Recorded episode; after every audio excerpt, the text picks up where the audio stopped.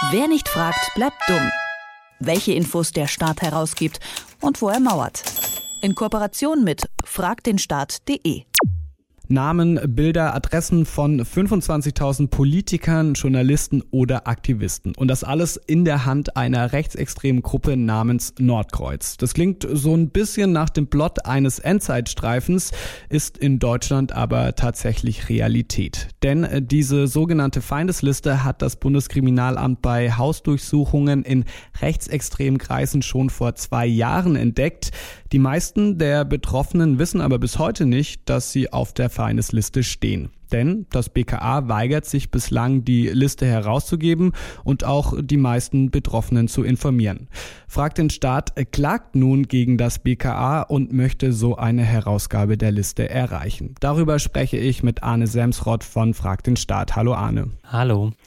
25.000 Menschen stehen auf der Feindesliste, ich habe es gerade schon gesagt, und könnten natürlich so auch potenziell das Ziel von Angriffen aus dem rechten Spektrum äh, sein.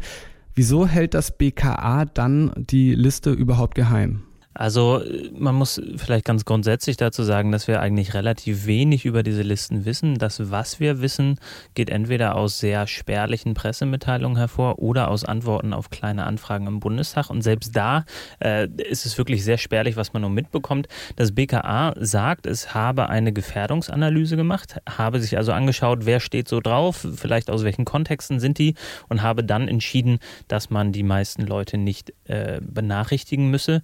Und das das ist eigentlich äh, ja so ein bisschen seltsam. Zum einen jetzt äh, natürlich ganz aktuell mit dem Mord an Walter Lübcke, aber auch, weil jetzt weitere ja, sogenannte Prepper, also Nazis, die sich auf den Tag X vorbereiten, ähm, festgenommen wurden. Und jetzt wurden ganz offensichtlich in dieser Woche ein paar Betroffene informiert. Deswegen ist gar nicht so klar, was denn eigentlich so dahinter steht. 29 Leute wurden informiert äh, in dieser Woche vom BKA.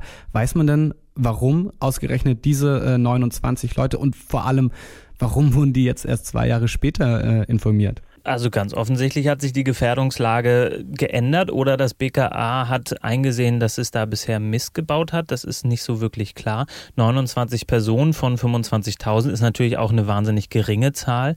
Das waren jetzt in diesem Fall ähm, Mitglieder von einem Innenausschuss in Mecklenburg-Vorpommern zum Beispiel, linken Politikerinnen, ähm, die jetzt informiert wurden darüber zwei Jahre später, was natürlich auch für die Betroffenen eine ziemlich skurrile, vielleicht auch einfach äh, sehr angsteinflößende Situation ist. Denn es ist nicht klar, was die letzten zwei Jahre so passiert ist und es ist eben für viele Menschen auch gar nicht klar, ähm, ob sie vielleicht im Visier ähm, dieser Nazi-Gruppierung standen oder auch weiterhin stehen. Ihr klagt jetzt auf Herausgabe der Liste. Was sind denn da genau die rechtlichen Probleme? Also wie argumentiert das BKA? Ja, wir klagen nach dem Informationsfreiheitsgesetz, das ja erstmal grundsätzlich sagt, alles, was so beim Staat liegt, das muss herausgegeben werden. Und in diesem Fall geht es natürlich um sehr sensible Daten. Und das BKA, das sagt jetzt erstmal ganz grundsätzlich, äh, nee, Datenschutz geht vor, wir müssen hier gar nichts herausgeben. Das bleibt bei uns, diese Liste. Das ist aber aus unserer Sicht gar nicht so einfach, denn äh, im Gesetz steht drin, wenn Daten in einem Datensatz vorkommen äh, von Dritten, dann müssen die erstmal beteiligt werden, dann müssen die erstmal gefragt werden, ähm, ob denn ihre Daten herausgegeben werden. Das heißt, hier haben wir so ein bisschen einen Umweg. Wenn wir eine Liste haben mit 25.000 Namen, dann müsste aus unserer Sicht das BKA jetzt auf die 25.000 Menschen zugehen und sagen, hier wurde äh, eine Liste angefragt, wo euer Name drauf ist, äh, dürfen wir das weitergeben. Das heißt natürlich auch, hier hätten wir dann über einen Umweg eigentlich eine Informierung der betroffenen Personen Personen, weil die dann über diesen Umweg mitbekommen würden, ach so, ich stehe da auf dieser Liste. Und das, das will das BKA jetzt natürlich verhindern. Ist das auch so ein bisschen Kalkül von euch, dass ihr sagt, okay, wenn wir über den Umweg die Leute äh, informieren können, dann gerne? Naja, sagen wir mal so, äh, man muss bei einer Informationsfreiheitsanfrage ja nicht angeben, warum man so etwas macht. Äh, wir nutzen äh, dieses Werkzeug so für, zu verschiedenen Sachen und ähm, wenn am Schluss das dazu führt, dass die Betroffenen informiert werden, dann glaube ich, ist das letztlich wichtiger, als dass wir eine Liste in die Hände bekommen. Denn ähm, es geht, glaube ich, vor allem darum, dass, dass Leute selbst eine Einschätzung darüber bekommen, ob sie ähm, vielleicht bedroht werden. Denn es geht ja ähm, nicht nur um Aktivistinnen, um Politiker, es geht auch um Journalistinnen ähm, die auf dieser Liste sind. Und ähm, ich glaube, da haben alle Menschen das Recht zu erfahren, äh, wenn sie da möglicherweise in der Bedrohungslage ausgesetzt sind. Ist das auch genau eure Motivation äh, zur Klage? Also was erhofft ihr euch davon, wenn ihr dann wirklich die Liste bekommt? Was habt ihr mit der Liste vor dann?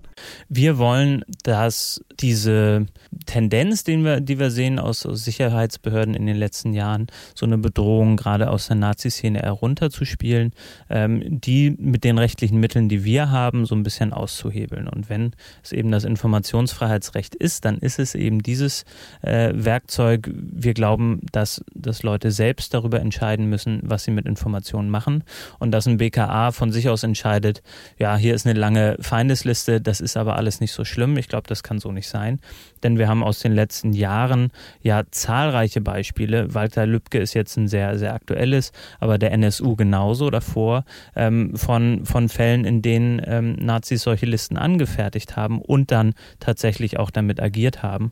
Und jetzt einfach so leichtfertig zu sagen, es gibt keine Bedrohungslage, ich glaube, das greift viel zu kurz. Wie zuversichtlich äh, seid ihr denn, dass der Klage tatsächlich stattgegeben wird?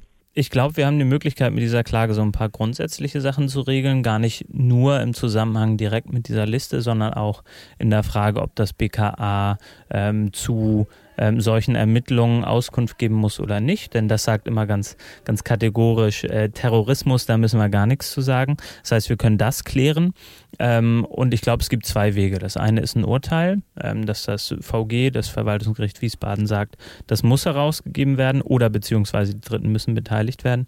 Und die andere Möglichkeit ist aber auch, dass das BKA von sich aus sagt, wir informieren jetzt diese Leute und dann ähm, muss diese Klage auch gar nicht mehr sein. Über die Feindesliste der rechtsextremen Nordkreuz-Gruppe habe ich mit Arne Samsrott von Frag den Staat gesprochen. Vielen Dank dir, Arne, fürs Gespräch. Wer nicht fragt, bleibt dumm. Die Serie auf Detektor FM. Den Staat selbst was fragen? Ganz einfach. Auf fragdenstaat.de.